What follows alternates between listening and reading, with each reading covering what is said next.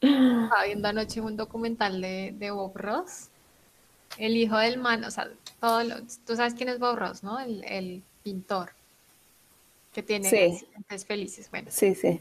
el man se murió de cáncer y al hijo no le quedó nada, porque los socios del, de Bob Ross se robaron el nombre. Ya quedé como, wow, yo creer que el hijo de Bob Ross no sea millonario, porque es que todo el mundo conocía a Bob Ross. O sea, el man se murió el año que yo nací. Y yo lo conozco, o sea,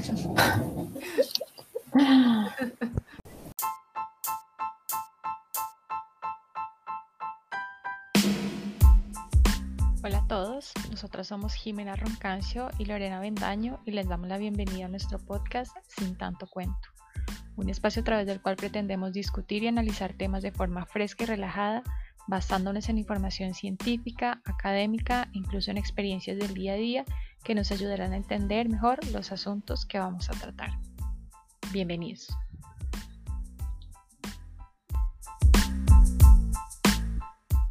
Bueno, pero Listo. comencemos primero eh, eh, saludando, ¿no? Vamos a saludar a Sí, los, sí. A los oyentes. Van a escuchar ahí a, a Magnus que está en un sueño profundo y placentero, roncando. Ahí Sí. está. Esa es la Sí. bienvenida al podcast. Se va a vivir en el fondo todo el tiempo porque está aquí muy cerca a mí, pues ni modo. No, es el bebé además. Sí, no, no hay nada que hacer. Pues bienvenidos, bienvenidos, bienvenidas, bienvenides. Ya todos los, eh, los posibles. Eh, estamos aquí otra vez en un nuevo episodio de nuestro podcast. También un poquito tarde. Nos tienen que perdonar. Ya les explicamos el episodio pasado que, que la vida, la vida sigue, pero aquí también nosotras seguimos eh, muy aplicadas con, con el podcast y queriendo contarles más historias. Sí, sí, de acuerdo. De pronto no, no lo hemos hecho con la frecuencia que planeamos desde el principio, pero, pero lo intentamos. Estamos intentando hacerlo en la medida de lo posible, ¿no? Sí. Igual les cuento que estábamos pensando eh, hablar un poco hoy sobre los, los Objetivos de Desarrollo Sostenible, los ODS, eh, pero contándoles un poco como desde la perspectiva de, eh, de cada una, porque me parece, me parece una, una manera interesante de abordarlo, porque esto es una cosa que para nosotras eh, es digamos que el pan de cada día es una cosa que escuchamos cada día, con la que eh, estamos muy familiarizadas y, y, hay muchas personas que ni, ni, saben ni han escuchado nunca el término objetivos de desarrollo sostenible, ni, ni como que no tienen una idea precisa de qué es, de qué se trata eso. Y me pareció interesante cómo abordarlo así desde, desde esa perspectiva personal. Precisamente ahora estamos, por ejemplo, eh, trabajando en un proyecto que es de comunidades sostenibles. Y ahí mismo, eh, o sea, yo creo que hay una cosa muy interesante con los ODS y es que tú no trabajas en los ODS por separado. Uh -huh. Necesariamente si trabajas con uno te relacionas con muchos otros, sino con todos, ¿no? Quizás con todos. Y precisamente eso es lo que le llama la atención a uno de que haya esa ruptura en la transmisión de ese tipo de conocimiento, o sea, como que en qué momento en qué momento no se hace o en qué momento se hace mal o cuándo se hace y se dejó de hacer para que no sea importante para las personas. ¿Me hago entender? Porque yo creo que en este momento a los niños, por ejemplo, se les habla de eso cuando nosotras éramos niñas no se hablaba de ODS, pues porque eso no había pasado, pero sí habían unas cosas importantes que se mencionaban, ¿no? Que le decían a uno hay que cuidar el agua, hay que cuidar no sé qué, y sí veía uno sin necesidad de que fuera tratado como tal, por ejemplo, el tema de la pobreza en nuestro país es algo que sucede desde siempre. Sí, hay unos temas complicados en, eh, en cuanto a pobreza. Pero sí pasa, pasa que incluso se rompe ese tema de, de la conciencia sobre los ODS en personas que estudiaron con uno en la universidad y terminan trabajando en cosas que van en contra. Entonces, claro, esto no es una crítica para quien pertenece a ciertos sectores de la industria, pero sí es eh, una, un llamado tal vez a reflexionar porque no es solamente desde la parte laboral, sino que como decías tú, esto es desde el principio un tema colectivo y debería importarnos a todos por el simple hecho de ser personas, independiente de qué eh, labor cumplamos en temas profesionales. Entonces sí, es como, hay muchas cosas que lo ponen a uno con la cabeza eh, pues a punto de estallársele porque uno no entiende que ciertas situaciones se presenten. Es que es complejo hablar de los ODS, es muy difícil porque no hay cómo hablar de uno solo. Uno está como ahí envuelto todo el tiempo en mil cosas y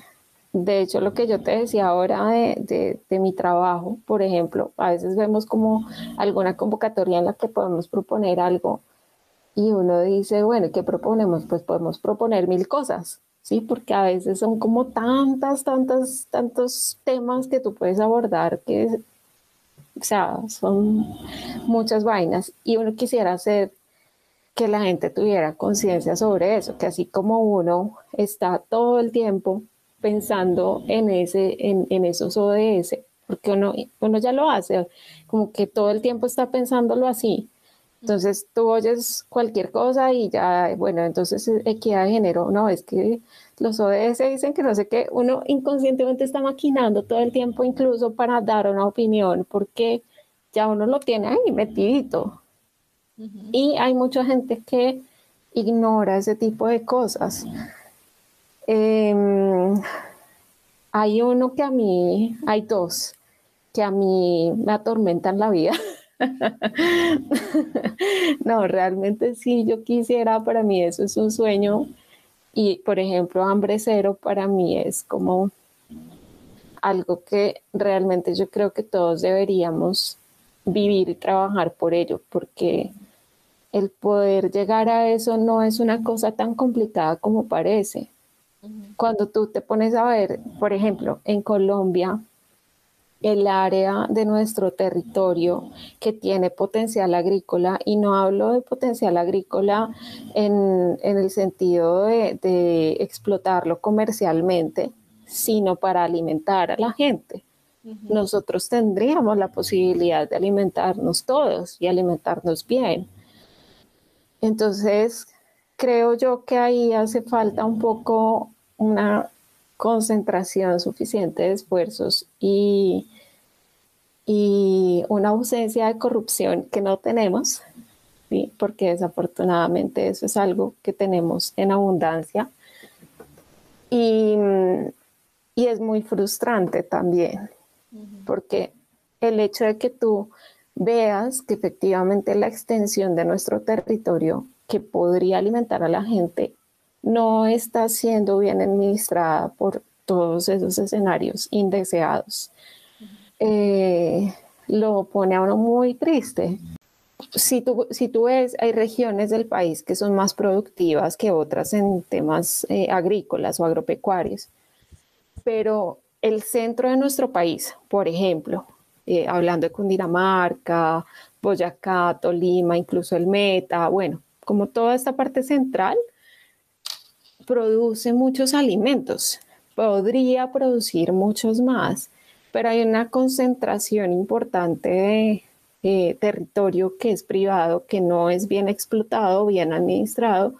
Hay muchas cosas en cuanto a la organización y la distribución de las tierras, por ejemplo, la legalización también de tierras, pero sobre todo la forma en la que se producen los alimentos. Ahora que hace unos días tú haces la pregunta en tu, en tu Instagram, yo pensaba en eso, o sea, hablamos mucho de seguridad alimentaria, pero no hablamos de la soberanía, de poderle dar a la gente eh, la posibilidad de sembrar, eh, de poderle dar la posibilidad de, de garantizarle más, más que darle la posibilidad de garantizarle que tenga derecho a um, usar unas semillas criollas, ¿sí? Le estamos dando ese poder a unas, a unas empresas que deciden entonces que son dueñas de unas semillas y que solo se cultivan esas semillas con, una, con un discurso que habla de que tienen un control sobre la calidad de las semillas y no sé qué.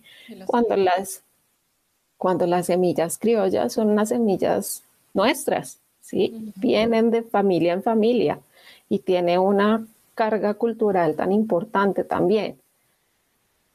Entonces, bueno, son mil cosas que uno dice, realmente por lo menos en Colombia podríamos cumplir con, con un sueño y no lo hacemos porque hay tantos factores que no permiten que eso suceda. Ahí entra uno a hablar de temas éticos también y de cómo somos tan egoístas eh, los humanos. ¿sí? Porque eso es un tema de egoísmo, es el que más poder tenga. Si pensáramos en igualdad, en, temas de equidad, entenderíamos que eso, aquí, que aquí no, en el mundo entero, el que más tiene, entonces es a tener más y a tener más, cuando si uno lo piensa bien, y aquí entra uno en discusiones espirituales y de creencias, pero es verdad, o sea, tú no vas a vivir eternamente y si uno entendiera eso, entendería que pues acumular y acumular y acumular riqueza no te va a dar más vida. ¿Sí? Igual te vas a morir. Igual te vas a morir. Entonces, ¿y qué te vas a llevar? O sea, para el otro lado nadie se lleva nada, sí, eso está comprobado, o sea, no es una cosa que, ¿será que sí me, me podré llevar o no? No, es que nadie se lleva nada, nadie, nadie puede. Entonces, no sé, si uno pudiera de pronto entender ese tipo de cosas y hacer conciencia real de que eso es así, pues podríamos tener huertas comunitarias, podríamos tener tantas cosas y alimentarle a la gente, o sea, no tendríamos por qué tener niños muriéndose de hambre. Eso es una cosa que uno dice no tiene sentido, de verdad, porque es que fuera que no tuviéramos pedazos de tierra donde sembrar alimentos, pero pues los hay y mucho, o sea, hay mucho, hay muchos lugares donde sembrar, pero no se puede. Mm, bueno, ese, mucha tierra y muchas manos. Sí, me parece que ahí también ha nacido mucho, digamos que desde que entramos en esta nueva agenda ¿no? de, de ODS, también hubo un, renacimiento de los mercados campesinos, de, de pronto la gente no se ha dado no se ha dado cuenta de, digamos que ocurrió como, como volver, volver a la plaza, em, se, puso, se puso de moda, ¿no? Que es lo que uno no quisiera que pasara de moda nunca. Em, hacer este tipo de cosas como comprar en, en mercados agrosolidarios, ¿no? Donde es el campesino el que directamente eh, oferta sus productos y no hay tantos intermediarios. Eh, digamos que ahí es donde uno ve que a pesar de que obviamente que no es el escenario ideal, porque todavía falta muchísimo para hacer en seguridad alimentaria y en soberanía alimentaria, pero sí comienzan a pasar cosas, ¿no? Y es ahí donde uno ve esa acción, esa acción de los ODS. ¿Por qué? Porque esas cosas se van, estos son cosas que son em, eh, obligantes, ¿no? Para el, para el gobierno, el gobierno estuvo de acuerdo con firmar la Agenda 2030, eso se pasa al Congreso y lo firman como Estado, estamos, ya tenemos unas obligaciones por cumplir con las metas de los, de los objetivos de desarrollo sostenible. Y son, son los objetivos que cada uno tiene una meta, que tiene unas mediciones, que tiene un, ¿no? Son, son unas cosas bien, em, bien pensadas en de qué manera van a ser medidas y obviamente que el gobierno tiene que ir mandando unos informes, ¿no? Hace poquito se mandó el, tercer informe o el, informe del ODS 3 mejor, em, porque, porque a eso se le hace seguimiento, eso no es así como, como así.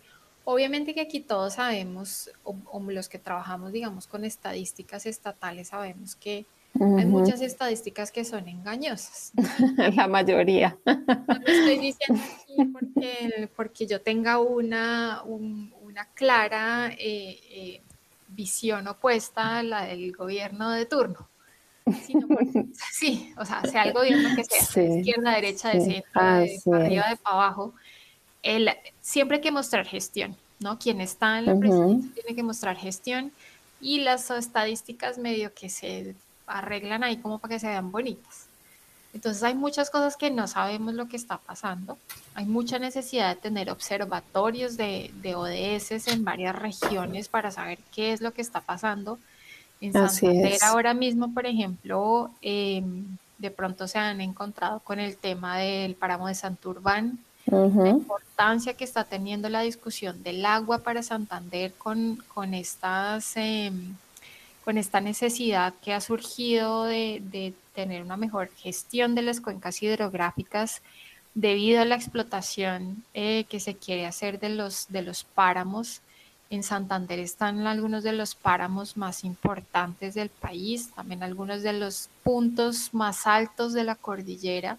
Entonces hay mucha producción de agua, hay mucha montaña, aquí vivimos en medio de, una, de un nudo, eh, lo llamamos, eh, en el que se produce muchísima agua y es un tema que, tiene que ser em, eh, de prioridad, pero que muchas veces no se toca y la gente a veces no lo, no lo tiene muy presente, a pesar de que es un tema prioritario para la región. Entonces, eso está haciendo mucha falta y yo pienso que la, invitación con este episodio es precisamente a que se conozcan esos temas. Como, estamos viendo aquí, nosotros hemos, hemos, ido de un lado al otro, ¿no? Eh, porque, es difícil, es difícil em, no tener una discusión a veces académica cuando uno habla de ODS porque son cosas muy, eh, es una agenda al final, ¿no? Está muy bien organizado y se tienen objetivos y metas y cosas por cumplir y, son bien específicas. Entonces es difícil no hacer una, no hacer una discusión académica y que se vuelva una cosa, una conversación, se vuelve una conversación como la que hemos tenido, ¿no? Que es un, un lado al otro. Es inevitable, perdón. Porque la vivencia es esa, ¿no? La vivencia para mí de los ODS ha sido siempre esa. Yo siempre he tenido un, un, eh, eh, un, corazón especial para todo lo que tiene que ver con acción climática. A mí el tema del cambio climático por sus, eh, por las características de lo que puede ocurrir y estamos, estamos viéndolo eh, en esos ODS también, ¿no? todo lo que tiene que ver con, con hambre cero, todo lo que tiene que ver con ciudades comunidades sostenibles, todo lo que tiene que ver con eh, océanos y la conservación del océano, Vías submarinas. Todo, todo, tiene que ver con, con, la acción climática, con lo que estamos haciendo ahora mismo. Y yo sé que nos hemos vuelto repetitivas en los, en los últimos episodios con este tema de tomar acción, ¿no? De, de, de ser muy conscientes de nuestro consumo, pero es porque es realmente esencial, prioritario e importante que, Si no hay suficientes palabras, si no hay suficiente... Eh, energía para, para expresar la, eh, la preocupación que para mí es ese tema del cambio climático. Desde muy jovencita, desde que yo comencé a estudiar biología, les voy a contar para en el 2000, y luego entré a estudiar ingeniería ambiental, es un tema que para mí ha sido es, particular por todas las aristas que tiene, ¿no? A nivel ambiental, pero también social y todo lo que tiene que ver con salud.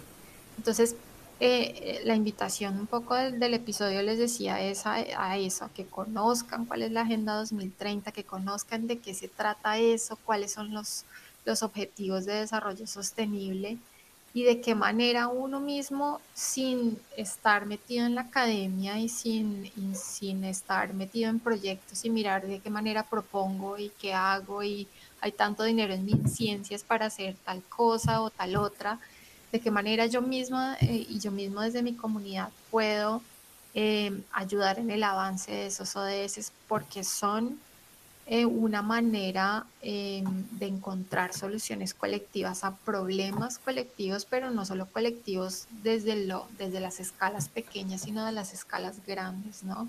Ese tema de, igualdad y de equidad em, que lo vemos en, es, transversal a todos los ODS.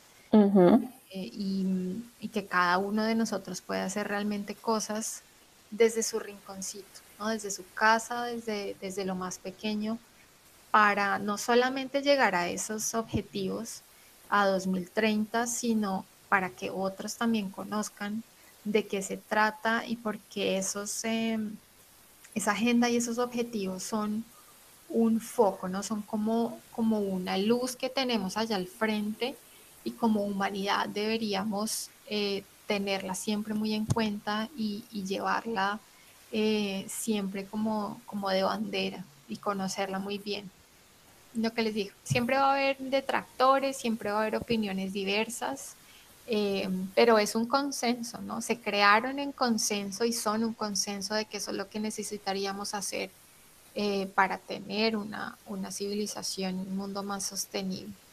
Ahora con la pandemia, pandemia obviamente que las, las, todas las cifras y las estadísticas se nos van a la porra porque, porque esto nos llevó 10 años atrás, pero pues bueno, ahí seguimos.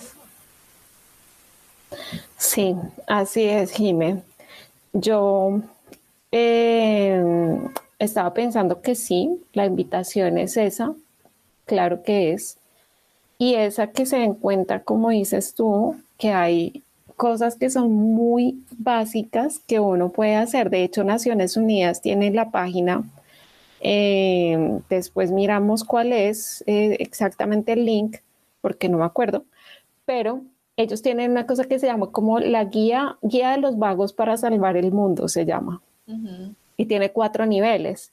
Entonces, tiene una lista en cada nivel de lo que tú puedes hacer para hacer las cosas bien. En el nivel uno te dice, eh, te dice qué puedes hacer desde el sofá. En el nivel 2 te dice qué puedes hacer desde tu casa. Sí, desde el sofá, nivel 2 desde tu casa, el nivel 3 es qué puedes hacer fuera de tu casa y el nivel 4 qué, puede, qué podrías hacer desde tu trabajo. Y te da una serie de, como de cosas que puedes hacer para ayudar, ¿sí? Para hacer las cosas mejor. Entonces, ese me parece chévere y eso podría ser un primer paso. Que la gente entre, pueda ver cuáles son los objetivos de desarrollo sostenible, vamos a buscar el link y lo dejamos ahí en el episodio para que la gente de pronto, por curiosidad, entre y lo vea. Y tienen esa guía, que es divertido. El nombre me parece chévere que lo hayan propuesto así. Y la otra cosa es que además de conocer esos objetivos y de ver como las posibilidades para hacer las cosas mejor, también hay que empezar a desarrollar un sentido crítico frente a eso, porque muchas veces la gente, a la gente le incomoda que uno, que uno eh, cuestione, pero cuestionar está bien, porque si tú no cuestionas no hay forma de mejorar y avanzar. Entonces, por ejemplo, en, el, en, cuanto a los ODS, hay cosas que lo ponen a uno a, cuestionar y, y dice uno, bueno, sí hay que, sí hay que pensar en el desarrollo, porque no hay cómo no tener ese desarrollo, que frente a, esa, a ese concepto hay muchas discusiones académicas también de qué es el desarrollo. Pero para avanzar, digamos, como sociedad, sí hay que hacer ciertas cosas, pero entonces uno se pone a pensar que si nosotros somos un país que firmó y, y que está dispuesto a cumplir estas metas de esos objetivos de desarrollo sostenible. Entonces, si nosotros tenemos uno que nos habla de que tenemos que, garantizar la protección de los ecosistemas relacionados con el agua, por ejemplo, por mencionar solo uno, de una de esas metas, de uno de esos objetivos, cuando hay tantos relacionados eh, que pueden ser afectados con el, con el fracking, por ejemplo. Ahí uno se pone a pensar, pero entonces, ¿cómo tenemos nosotros eh, gente que está en nuestro gobierno, empezando por su cabeza, porque no es una cosa que nosotros podamos negar? Eh, el presidente hace dos días en, en un evento con una, con una mm, empresa que extrae petróleo en nuestro país, abiertamente manifestó que está de acuerdo con que se haga fracking en el país.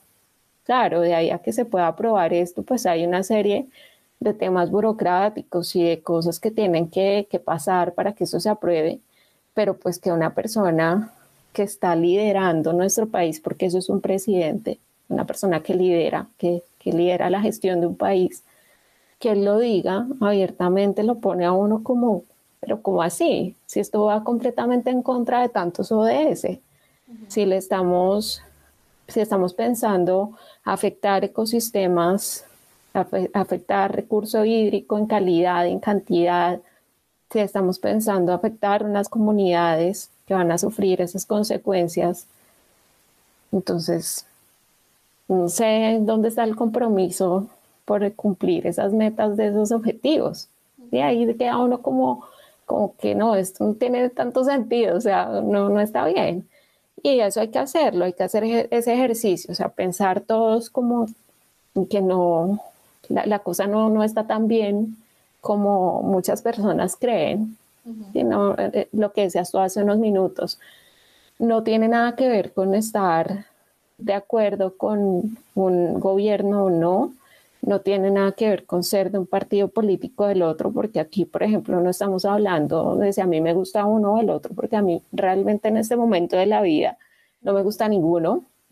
Sí, yo lo digo así, a mí no me gusta ninguno, ni me gusta ninguno de los posibles en este momento para las próximas elecciones. No tiene nada que ver con eso, con creencias políticas, tiene que ver con creencia en la vida, ¿sí? O sea, en los derechos de las personas, en unos derechos que, que, no son derechos colombianos, son derechos mundiales, son derechos humanos. humanos. Entonces, y no solo derechos humanos, sino derechos de la vida, ¿no? Porque somos todos y son ecosistemas, son personas, son, es todo. Entonces, ese tipo de, de, de actitudes frente a ciertas prácticas tan nocivas como otra, por ejemplo, que hace unos episodios hablábamos que eran las aspersiones con glifosato, cosas que pueden ser tan agresivas tanto con, con, con los ecosistemas, con los eh, animales, plantas, como con los humanos, pues va completamente en contra del cumplimiento de esas metas, sí, de esa agenda. Entonces, bueno, es eso, es eso. Creo que todos tenemos que enterarnos eh, estamos de acuerdo tú y yo en eso, que este es el objetivo, hablando de objetivos, este es el objetivo nuestro, invitar a las personas a que se enteren de estos temas que son muy extensos, no podríamos hablar de esto en un solo episodio, pero sí invitarlos a que lean un poco, a que curioseen un poco ese tipo de páginas, por ejemplo, que tienen la información eh, más clara, más completa y que puede darles una, guía de lo que se puede hacer. De cómo, de cómo ser más mm, de pronto eh, proactivos. Ajá, exacto. Momento, no es solamente enterarnos, sino, sino generar eh, acción también. Que estamos en un momento en el que necesitamos acción. Eh, que los que estamos acá en Colombia también tenemos que tener muy presente ese, ese momento coyuntural del que tú estabas hablando ahora, ¿no? Las próximas elecciones presidenciales, que, mm, hombre, que lo dejan a uno pensando bastante, ¿no? El panorama, cuál es, cuál es la gestión. Estamos en un momento de verdad coyuntural del, del mundo.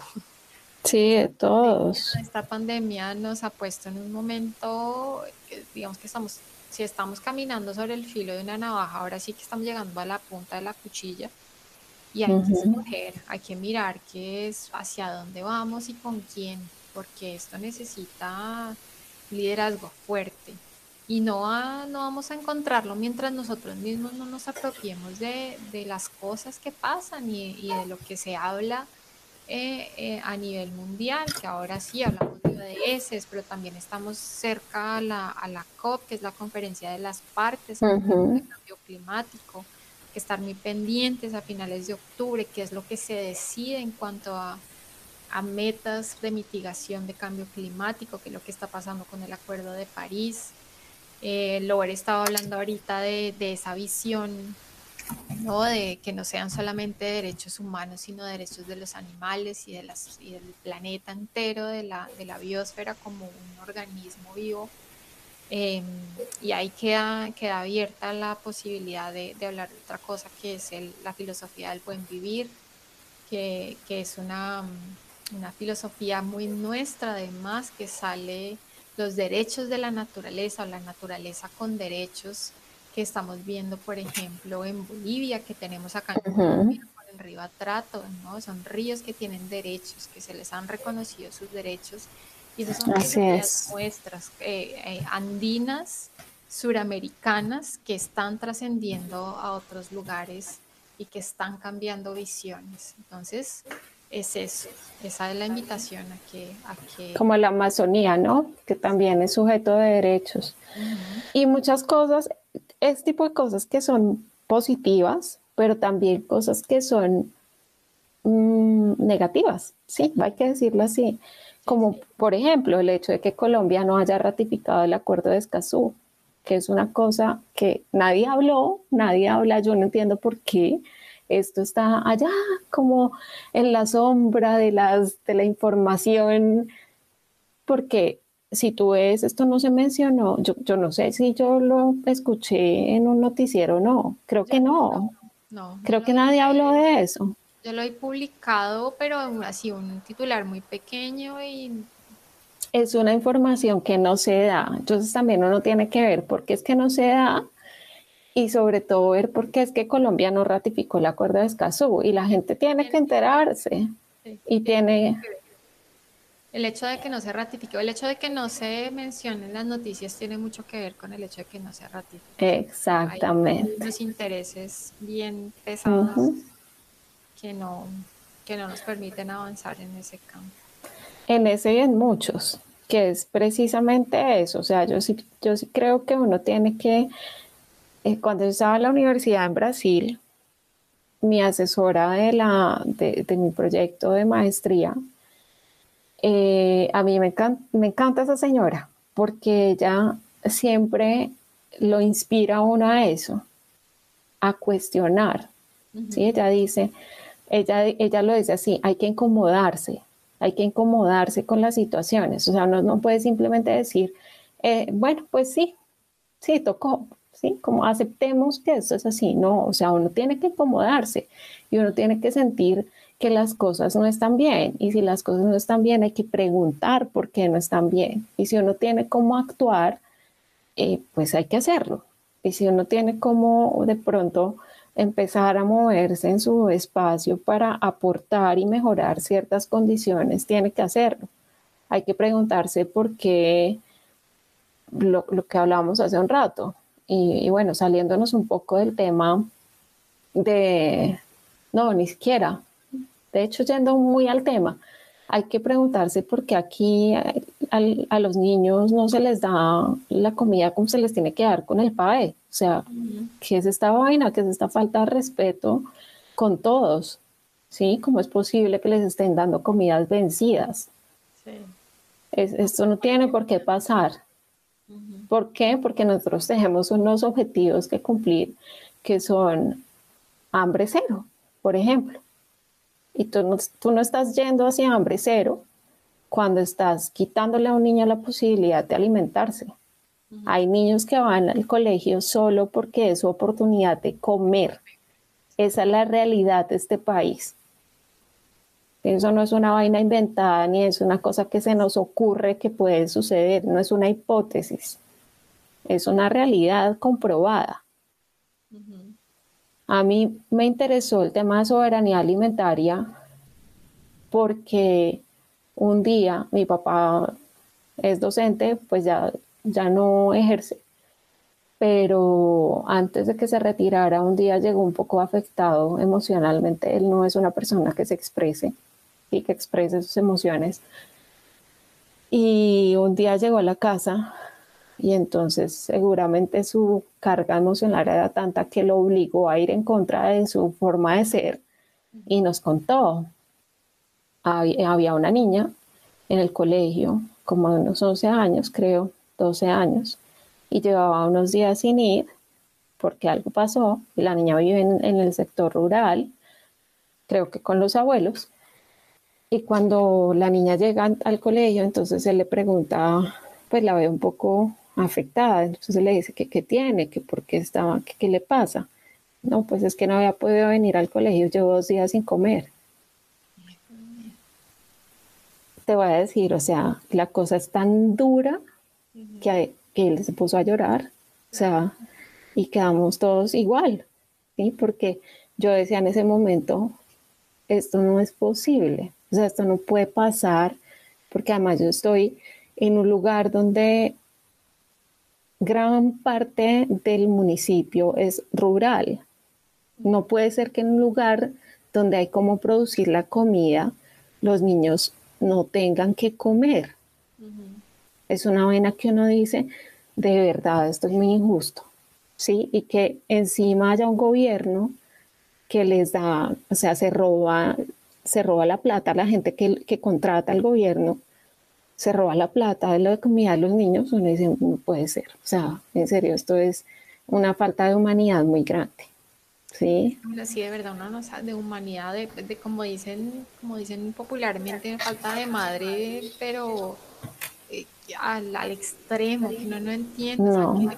los adultos, y pues, aún así, obviamente que no se justifica, pero robarle la comida a un niño es una vaina que que merece allá la, ¿no? el, séptimo. Como, como tiene esa capacidad de ser tan mala, porque eso es de verdad uno ser muy malo en la vida, o sea, eso no tiene ni nombre, de verdad. Tú darle comida dañada, o sea, vender tu comida dañada para, sabiendo que es para alimentar unos niños en un colegio mm. y que la mayoría de esos niños tienen eso y ya, porque es que esa es la realidad. O sea, los en los colegios públicos hay un gran porcentaje de niños que no tienen sino ese almuerzo o esas onces. O sea, es la realidad. En este país estamos muy jodidos y es así. Y es muy tenaz que esas cosas pasen.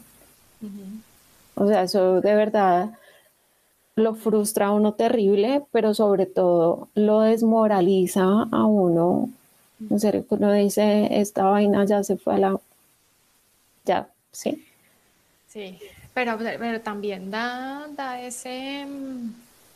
Es porque da mucha rabia, a mí me da tanta rabia que es por eso que yo, que yo sigo aquí. claro, por eso es que uno sigue trabajando por, e, porque eso cambie en algún momento. Porque, porque es importante tener una voz, una voz que, que, uno con, con argumentos pueda decirle a las personas, esto está pasando y, y carajo, ¿qué es lo que estamos haciendo? Que no hacemos nada. Una vaina de esas pasa y uno tiene que levantarse de la silla, solo tiene que mover, porque es que no es posible, no es posible. Y, y, y mm, a veces uno no entiende eh, la diferencia entre, entre tener hambre y tener apetito, ¿no?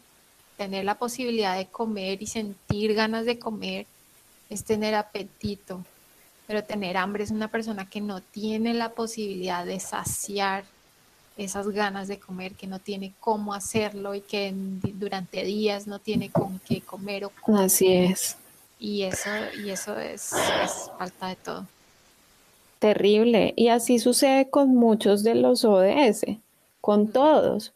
Hay temas que lo ponen a uno, o sea, que uno dice no es posible. Igual que en temas de equidad de género, por ejemplo, también hay mucho que hablar sobre eso.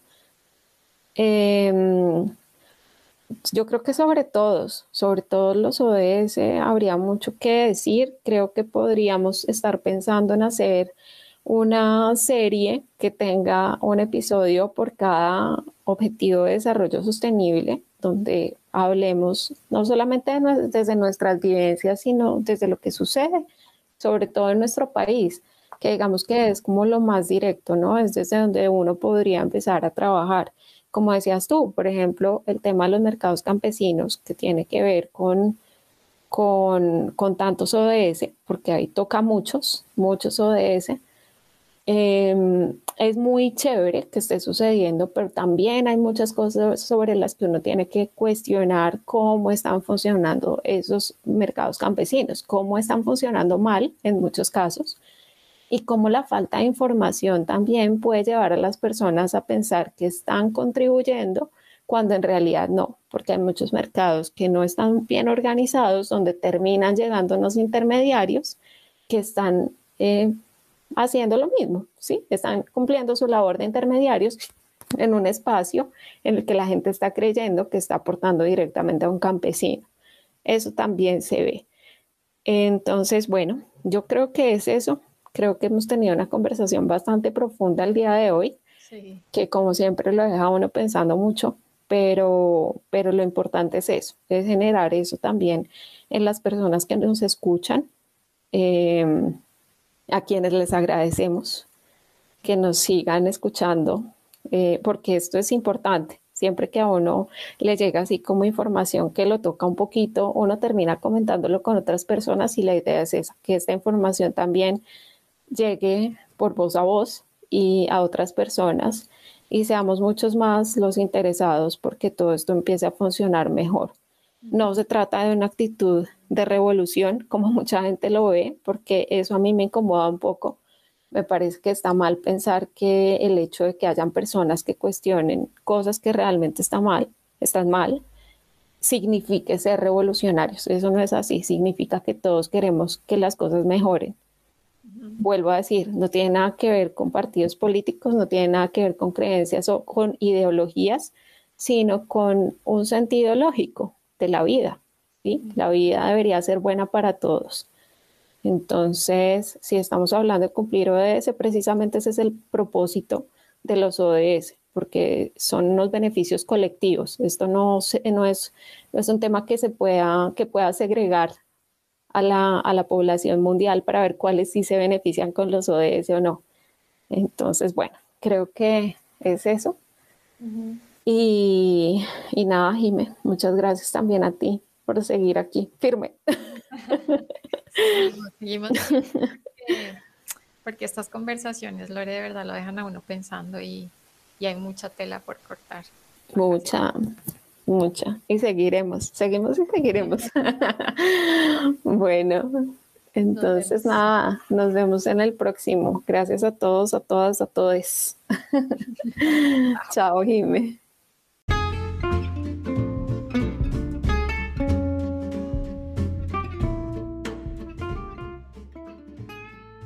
Les gustó este episodio, no olviden recomendarlo a las personas que conocen.